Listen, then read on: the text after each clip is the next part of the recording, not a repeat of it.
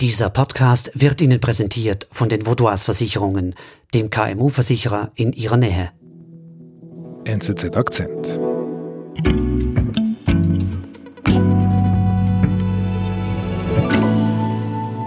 Jetzt geht es tatsächlich los mit dem neuen Berliner Flughafen. Hätten, haben Sie wirklich noch daran geglaubt? Ähm, nein, ich würde sagen, es ist eher eine gewisse Erleichterung, dass wir jetzt, so also manche Themen gehen irgendwie nie weg. Das ist irgendwie der Brexit und da gibt es ein paar andere. Und jetzt, wie gesagt, der Berliner Flughafen, das ist so seit Jahrzehnten so eine irgendwie auch emotionale Belastung, gerade als Deutscher, der ich mich ja sehr international auch äh, bewege und äh, sehr viele Chefs von Fluggesellschaften in aller Welt treffe. Und wenn die mich halt treffen und ich mit denen über Luftfahrt spreche, dann ist meistens deren erste Frage gewesen, äh, sag uns doch mal, was da eigentlich los ist in Deutschland. Warum wird der Berliner Flughafen nicht fertig? Und äh, diese Frage habe ich so ein bisschen ja irgendwann gehasst. Nach 14 Jahren Bauzeit und mit neun Jahren Verspätung eröffnet am Wochenende der neue Berliner Flughafen Berlin-Brandenburg. Der Flughafen gilt heute als Synonym für Fehlplanung und Missmanagement. Aviatik-Journalist Andreas Speth erklärt.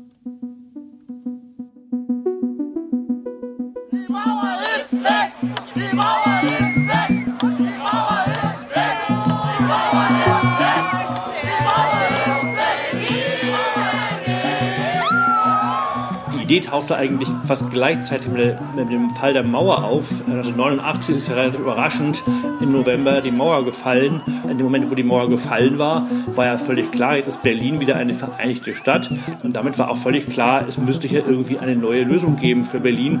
Die Fluggesellschaften der DDR und der BRD Interflug und Lufthansa sind übereingekommen, einen neuen Großflughafen einzurichten.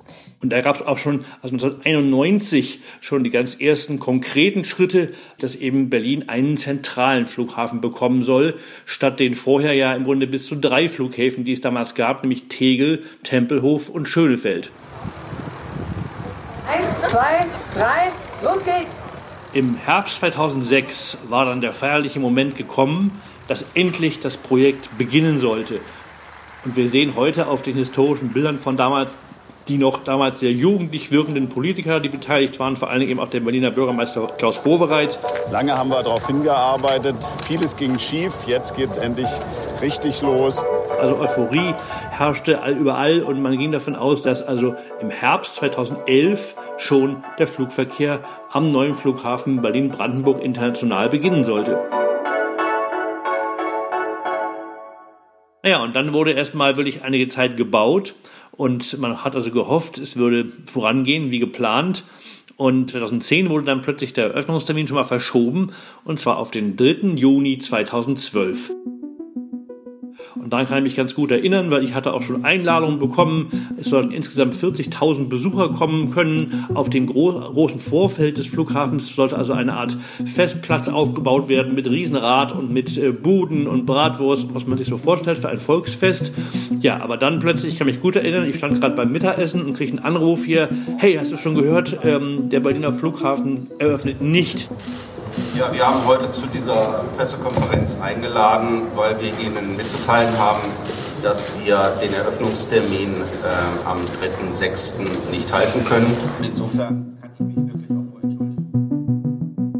und man weiß aber heute, dass im Grunde intern völlig klar war, dass eine Eröffnung im Juni 2012 ein Ding der Unmöglichkeit war. Und das war eigentlich intern immer schon klar, dass das ein totales Chaos auf der Baustelle war und dass man niemals äh, damals äh, hätte fertig werden können zum geplanten Termin 3. Juni 2012.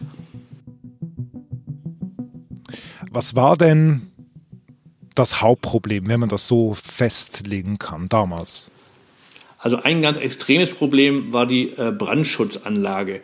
Das ist ein riesiges Gebäude mit großem Gebäudevolumen und hier stellte sich eben sehr bald heraus, dass die gesamte Automatik, die Alarmsysteme und vor allen Dingen die Systeme, die im Brandfalle automatisch Türen und auch Dachluken öffnen bzw. schließen müssen, entsprechend des Brandszenarios, dass die überhaupt nicht funktionierten. Die Brandschutz- und Entrauchungsanlagen, sie ist sicherlich technisch, äh, wie man das so schön sagt, State of the Art. Die Frage ist aber, ob sie äh, nicht hätte in einfacheren Strukturen geplant werden können. Und das absolut Groteske und eine der wirklich absurdesten Anekdoten ist die, dass die Politiker gesagt haben, egal, die hatten bereits mehrere hundert Studenten angeheuert in Berlin, die waren bereits eingestellt und die wollte man für eine Übergangszeit neben jede dieser Türen setzen. Sozusagen bei jeder Stunde des Flughafenbetriebes sollte neben jeder dieser Türen ein Student Wache halten und im Brandfall eben manuell dafür sorgen, dass wirklich die Türen entsprechend geöffnet oder geschlossen wurden. Und diese Vorstellung, dass auf einem mega Milliarden Hauptstadtflughafen in Deutschland im Jahr 2012 neben jeder Tür ein Student sitzen muss, wie im Mittelalter, der also überwacht, dass hier das Richtige passiert zum richtigen Moment, das ist ja wirklich aus heutiger Sicht also nur noch grotesk.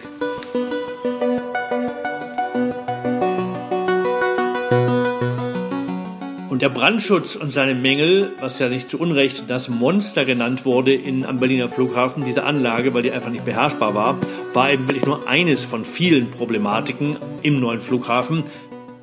Äh, da gab es wirklich zu kurze Rolltreppen. Da gab es irgendwie im Bahntunnel Probleme mit verschimmelten äh, Bereichen. Deswegen musste es aber ein Zug durchfahren und so ein Belüftungsfahrten durchführen, damit eben durch die stehende Luft sozusagen das nicht irgendwie verkommt, die Station in den vielen Jahren des Wartens. Fast grauenhaft nennt der Technikchef das Desaster. Das Ausland lacht über Made in Germany und die vermeintliche deutsche Gründlichkeit. Es gab überhaupt keine koordinierte Bauleitung.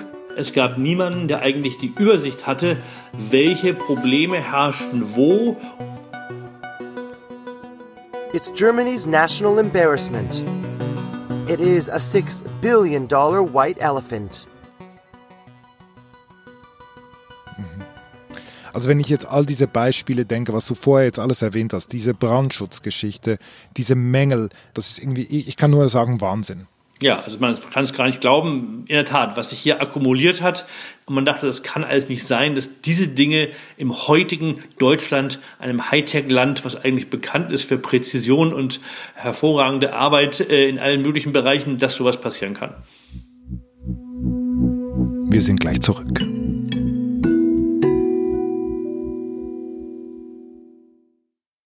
Sie, Ihre Mitarbeitenden und Ihr Unternehmen sind jeden Tag auf einen verlässlichen Partner angewiesen.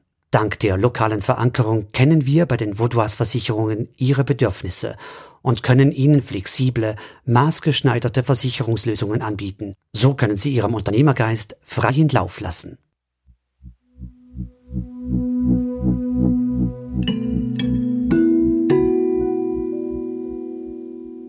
Wie gelingt dann die Wende? Ja, also das ist äh, in der Tat eine erstaunliche Frage und eine erstaunliche äh, Entwicklung. Das ist, also ich habe auch nochmal jetzt diverse Stimmen dazu gehört von lange am Flughafen Beteiligten, die auch sagten, sie konnten es eigentlich gar nicht glauben, dass dann plötzlich doch irgendwie die Sache dem Ziel immer näher kam. Und damit ist vor allen Dingen ein Name verbunden, das ist der heutige Flughafenchef Engelbert Lüdke Dahldrup. Ja, schönen guten Morgen am Flughafen Berlin-Brandenburg der kam 2017, der war von Haus aus oder ist von Haus aus ein Städteplaner mit Erfahrung mit Großprojekten, was schon mal eine gute Voraussetzung war. Lüdke Dahldrup hat es wirklich geschafft, mit eher uneitlem und weniger auf Selbstdarstellung ausgerichtetem Verhalten, sondern mehr wirklich auf den Versuch, jetzt hier wirklich dieses verrückte Bündel an Knoten zu entwirren, hat es geschafft, eigentlich wieder erwarten der meisten Menschen, äh, relativ schnell, also innerhalb von drei Jahren jetzt, den Flughafen wirklich eröffnungsfertig zu machen. Das war wirklich kleinteiligste Arbeit im Detail, weil wir nicht ein großes Problem lösen mussten. Wir mussten sehr, sehr viele mittlere und kleinere Probleme lösen. Und in der Tat hatten meine Vorgänger zum Teil wohl die Zeiträume, die man braucht, um diese Probleme zu lösen, unterschätzt. Also es hat sicherlich einen Großteil auch mit seiner äh, glücklichen Hand zu tun. Die scheinbar unendliche Geschichte über den Bau des neuen Hauptstadtflughafens könnte in diesem Jahr doch noch zum Abschluss kommen. Entrauchungsanlage, Kabeltrassen, Brandschutzsysteme. Die Technik scheint mittlerweile zu funktionieren. Damit rückt die Eröffnung ein großes Stück näher. Sie ist aktuell für den 31. Oktober geplant, mit dann neun Jahren Verspätung.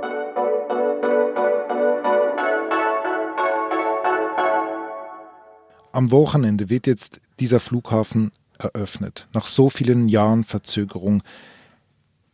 Ist er gelungen aus deiner Sicht? Du kennst ja so viele Flughäfen auf der ganzen Welt. Also sagen wir mal so, er ist ein moderner Flughafen, er ist auf jeden Fall äh, zweckdienlich, also die Abläufe scheinen, soweit ich das beurteilen kann, ganz gut zu funktionieren jetzt. Das ist ja auch die Hauptsache. Ich finde ihn nicht in dem Sinne schön. Er ist halt modern, er ist zweckmäßig, er ist hell, das finde ich schön. Das Dach ist transparent. Also im gesamten äh, Check-in-Bereich hat man eben Tageslicht, was sehr angenehm ist, weil sonst oft Flughäfen älteren Bauartdatums sozusagen so dunkel innen drin sind oder mit Kunstlicht arbeiten. Also ich würde ihn nicht schön nennen, aber ich würde ihn funktional nennen und ich kann mit ihm als Passagier gut leben. Woran lag's? Kann man das sagen? Wieso dieses ganze Fiasko? Also im Grunde der Kern liegt darin, dass sich hier drei sozusagen Beteiligte zusammenraufen mussten und man sagte schön nach dem englischen Filmtitel Lost in Translation, also mit anderen Worten, in der Zusammenarbeit dieser drei völlig unterschiedlichen Teilhaber ist halt wirklich vieles verloren gegangen an Koordination. Damit meine ich, dass die zwei Bundesländer, Berlin und Brandenburg, die jeweils 37 Prozent halten an dem Flughafen, sind halt völlig verschieden aufgestellt. Das eine ist halt die Hauptstadt, ein Stadtstaat, das andere ist ein Flächenland, ein eher armes Land, strukturschwaches Land, Brandenburg. Und dazu kommt eben noch die Bundesrepublik Deutschland, also die Bundesregierung, die eben auch noch einen Anteil von 26 Prozent hält.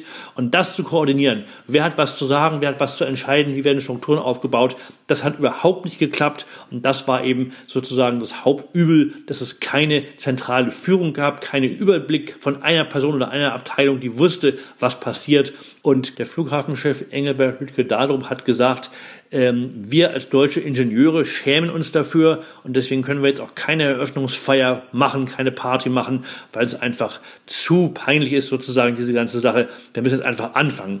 Und das ist, glaube ich, genau das, was das ausdrückt. Ich glaube, in ein, zwei Jahren wird davon kaum noch einer sprechen. Jetzt haben wir noch gar nicht richtig über Corona gesprochen.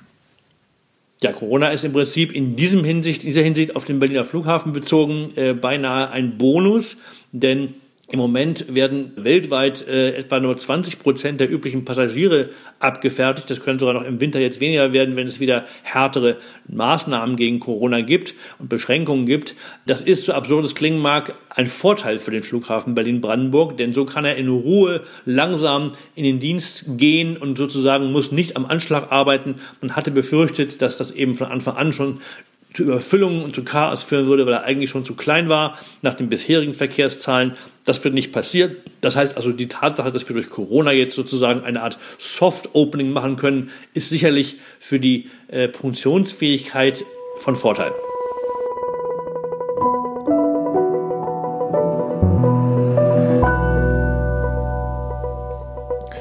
Lieber Andreas, vielen, vielen Dank für deine Geschichten und das Mitnehmen in diese vergangenen 14 Jahre oder sogar noch viel, viel mehr eigentlich. Äh, wir sind gespannt auf den ersten Tag, ob alles gut geht. Vielen Dank, Andreas. Alles klar, alles Gute, danke.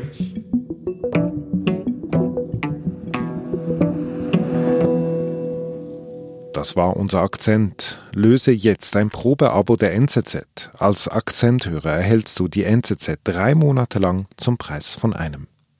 nzz.ch slash Akzentabo. Ich bin David Vogel. Bis bald.